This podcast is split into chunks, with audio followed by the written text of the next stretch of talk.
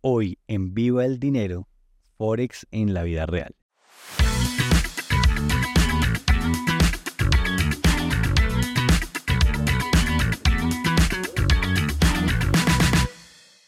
Estoy con una súper invitada, Laura Huérfano, que es trader de Forex a tiempo completo. Ella me estaba contando que es contadora y que decidió dedicarse totalmente al mundo de Forex. Hola Laura, ¿cómo estás? Hola, bien, gracias. Bueno, Laura, cuéntanos en qué momento, o sea, detrás de cámaras me estabas, me estabas contando que llevas como cinco años en esto y que en algún momento dijiste, bueno, ahora sí me voy a dedicar solamente a eso. ¿Cuál fue ese, ese detonante que te, pues, con el cual decidiste dedicarte completamente al mundo del Forex? Fueron varios, la verdad. Yo estoy viviendo con mi mejor amigo. Ok. Y los dos empezamos a trabajar para una empresa, diferentes empresas, pero más o menos al mismo tiempo. Y lo que pasó, pues ya como que mi experiencia en el trabajo, aunque yo estaba trabajando bien, me gustaba lo que hacía, no había tanta oportunidad de crecimiento. Y en cambio mi mejor amigo estaba creciendo como un volardo. Él estaba para arriba.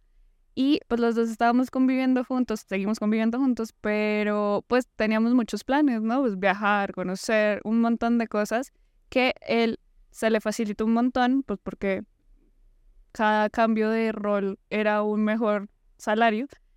Yo seguía igual. Y yo era como, mm, espérame, es que si queremos conocer la Guajira, dame tantito tiempito para ahorrar para poder ir. En cambio, él era mucho más fácil. Claro.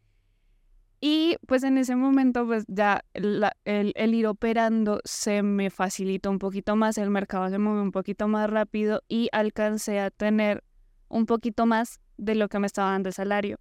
Y no le estaba invirtiendo ocho horas de cada día, de lunes a viernes, claro. al Forex. Entonces fue como, uy, espera.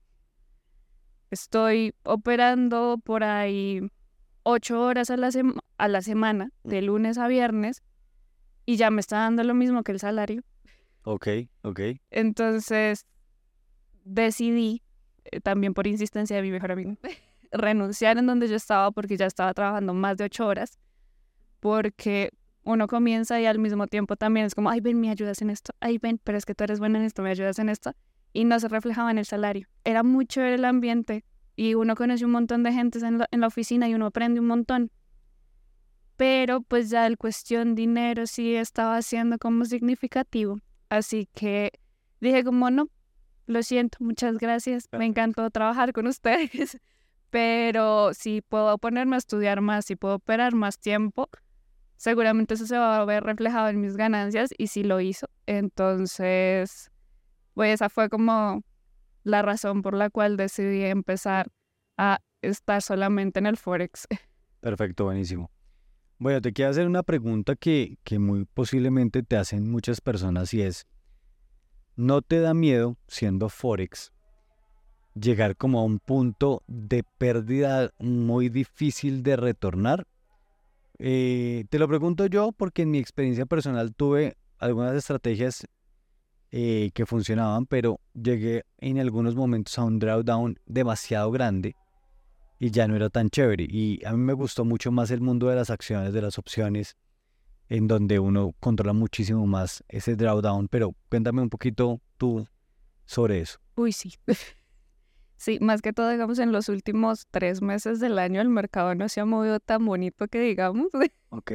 Entonces sí hay momentos en los que tú ves operación abierta, que pues realmente operación abierta no significa que hayas ganado o hayas perdido, pero la operación te puede estar mostrando mil dólares de pérdidas. Y uno queda ahí como, ok, esto puede significar tanto porcentaje de mi cuenta, esto puede, y te puedes ahí rumiar y rumiar y rumiar qué puede significar. Y a las dos horas cambio completamente eso. Ok. Siento que el Forex sí es algo que tú tienes que manejar muy, muy bien emocionalmente, porque si tú estás todo el día pegado mirando la operación, seguramente vas a llegar en un punto que la, que la pérdida imaginaria que tienes ahí va a ser demasiado grande para ti y vas a cerrar y vas a tener la cuenta 5% menos o un 5% para quemar la cuenta. Entonces es como más de control emocional y de controlar muy bien el riesgo que tú estás dispuesto a. Si tú sabes que no vas a estar durmiendo tranquilamente con una pérdida de 5 mil dólares ahí cuando te fuiste a dormir, no hagas Forex. Ok. ok. Esa es una de las cosas por las cuales a mí no me gustó Forex. O mejor dicho, preferí no Forex. Y es que sea 24 horas. Porque como tú dices, uno, quería yo estar operando 24 horas. Y dos, tenía operaciones abiertas que no, no estaban tan chéveres y no me dejaban dormir bien. En el mercado de acciones no tenemos ese problema porque cierra la bolsa y ya está, hasta mañana y dormimos tranquilos. No hay nada que yo pueda hacer si voy perdiendo, si voy ganando, nada que yo pueda hacer en esas, en esas horas de sueño. Pero quiero que, que retomemos un punto muy importante que, que tú hablaste y es el riesgo. Forex tiene un gran problema y es el gran apalancamiento. Y es un gran problema sobre todo para las personas que arrancan, porque se apalancan mucho y cuando se apalancan mucho pueden perder mucho. ¿Cómo manejas tú el apalancamiento? ¿Hasta dónde vas? Yo intento primero manejar el monto de las operaciones acorde al monto de la, de la cuenta. Digamos, si yo tengo una cuenta de, no sé, 10 mil dólares, yo no, yo no puedo meter operaciones por más de 0.1. Ok. Sin importar el par de divisas. O sea, lotes de 10 mil dólares. Ajá. Uno tiene que, es que yo realmente como que sí entendí lo de los lotes y los microlotes, pero no te lo sé explicar. Ok. Entonces es, es, uno, entender muy bien lo de los lotes y saber manejarlo. Porque si tú operas en muchas divisas, pero tú hiciste el análisis del lote como si fueras a operar solo una, pues ahí estás haciendo mal algo. Porque estás manejando muchísimos más lotes de los que en tu cabeza estás manejando. Claro. Eh, y además también tener un monto o digamos como que un límite establecido por ti de cuánto estás dispuesto a arriesgar de tu cuenta. Ok. Porque Forex, tú puedes tener operaciones abiertas cinco minutos y cerrarlas, pero también puedes tener operaciones de meses y no sabes cuándo se van a cerrar. Pero tú siempre puedes ver cuánto en, cuánto en dólares estás perdiendo imaginariamente por esas operaciones abiertas. Ok. Entonces, si tú dices como no, si yo veo que las pérdidas están más de la mitad de la cuenta, hasta ahí paro, dejo de operar hasta que ese vuelva a subir y ya me sienta cómodo volviendo a operar. O sea, tú estás tranquila, digamos, hasta perder la mitad de tu cuenta. Obviamente tranquilo es una palabra horrible para esto, pero podrías llegar hasta ahí.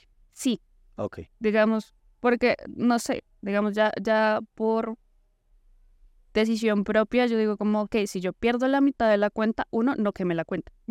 Ok. Muy importante. Y dos, tengo la capacidad de volver a recuperarme. ¿Que me voy a demorar? ¿Que el mercado de pronto me juegue para atrás?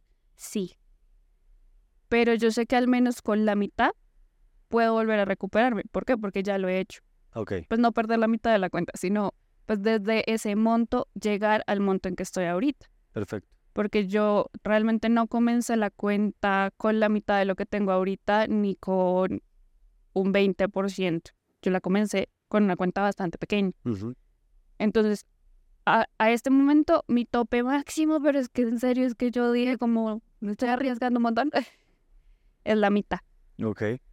Y, y además de todos modos, yo también tengo como mi mi respaldo, mi colchón de si llego a estar rozando ese, ese monto, tengo un colchoncito en otro lado para hacer un depósito adicional. Ok. Y así, aunque mi cuenta crezca, Como para... para mí los, los límites siguen siendo los mismos. Ok. Ah, está buenísimo. Manejo de riesgo es una de las partes súper importantes del, del, trading como tal, pero con Forex específicamente, yo, yo diría que también con futuros, es muy, muy, muy importante, mucho más importante que en otros mercados. Como hablábamos ahorita con las acciones, pues tú compras unas acciones de Apple y puede que les vaya mal durante unos meses, pero al final tú sabes que esas acciones van a volver a subir, o sea, no tienes esa angustia de hasta dónde será la caída, ¿cierto? En Forex sí, yo lo viví, no me gusta, ¿cierto? Pero pues eso no quiere decir que esté mal eh, sencillamente son eh, metodologías de trading diferentes. ¿Qué piensas tú, digamos, a un mediano plazo. Ahorita estás contenta operando esto, te dedicas muy poco tiempo a esto de la semana, pero te ves, digamos, en un año, en cinco años o en diez años haciendo lo mismo o quisieras cambiar de mercados o cambiar de actividad o qué, qué piensas de eso a futuro? Yo creería que sí, que sigo, que, que voy a seguir haciendo Forex, pero sí quiero diversificar más, no solamente enfocarme en Forex, sino también explorar otros mercados. Y también la, la cuestión es que sí me gustaría tener como planes de acción no solamente para el día a día, no solamente para seguir o mantener el estilo de vida que tengo, sino para mejorarlo. Claro. Entonces, al final de cuentas, tener ahorita en este momento un muy buen ingreso de una sola fuente, financieramente no es lo mejor ni lo más recomendable. Entonces, si puedo tener varias, dos, tres fuentes de ingresos más, un poco más estables que dediquen menos tiempo, pues al final cuando ya no quiera hacer alguna de las actividades, lo puedo dejar tranquilamente. Ya, entiendo. Me contabas ahorita también que hay personas que te dicen, oiga, enséñeme, y a ti no te gusta mucho enseñarlo. Y, no es, y, y, me sorprendió porque normalmente las personas que empiezan a hacer Forex y otro tipo de, inversiones, les gusta contarle a otras personas, oiga, yo estoy haciendo eso, cópiese, o le enseño o lo que sea. Y tú más bien eres más como del estilo de, no te enseño porque no sabes bien el riesgo que estás tomando. Me decías más o menos eso, ¿no? Sí, pues digamos es que al final de cuentas, hace cinco años, cuando empecé a buscar qué es esto del Forex, me topé con más de una red de mercadeo. Ok.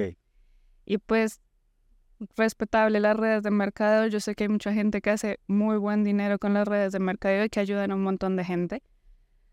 Pero es que son muy insistentes. Y el discurso favorito de ellos es, pero tú mínimo conoces a tres personas que les necesitan y tienen el dinero para iniciar.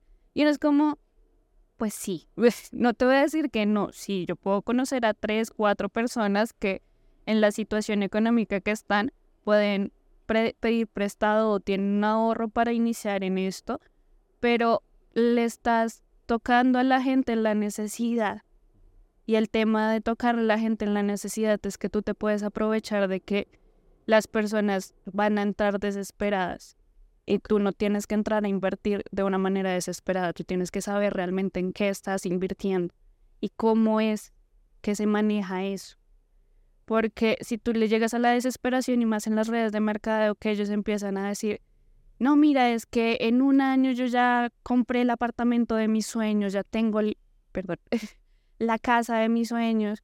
Ellos pretenden hacer lo mismo y ellos no entraron con el mismo dinero, ellos no entraron con el mismo tiempo. Entonces, también me topé con mucha gente que pues no le funcionó, entró a la red de mercadeo, no le funcionó y empezó a como a medio hostigar a la persona que lo invitó. Entonces, pues el hecho de enseñar, a mí me gusta mucho enseñar, pues mis papás fueron docentes y la docencia realmente me parece una profesión, una vocación supremamente linda. Pero en temas de dinero ya es un poco complicado, porque tú puedes, aunque de todo corazón le quieras enseñar a alguien y le des todas las herramientas, la persona por alguna razón no le va como ella esperaba y se va contra ti en vez de asumir que la responsabilidad de cómo le va es de la misma persona. Total, y en los mercados financieros evidentemente es, es, renta variable y es, digamos que en Investo que estamos muy acostumbrados a eso porque a eso nos dedicamos y es, te vamos a enseñar a invertir, es renta variable y tus ganancias o pérdidas van a ser variables. Te vamos a enseñar a que tus ganancias sean más grandes que tus pérdidas y ya está. Esa es como el, eh, la clave de todo el asunto en el trading, ¿no? Bueno, pues nosotros estamos convenciendo a Laura para que haga parte del equipo de Investopi por ahora eh, esperamos que eh, sea una excelente alumna, como me imagino que va a ser. Y Laura, pues nada, súper bienvenida. Muchísimas gracias por eh, acompañarnos en este espacio. Y ustedes dejen porfa sus comentarios en, en, en este podcast a ver si quisieran escuchar más a Laura y más de sus estrategias de trading en Forex. Muchísimas gracias, Laura. Muchísimas gracias a todos. Nos vemos en la próxima. Listo. Gracias a usted. Bueno, chao, chao.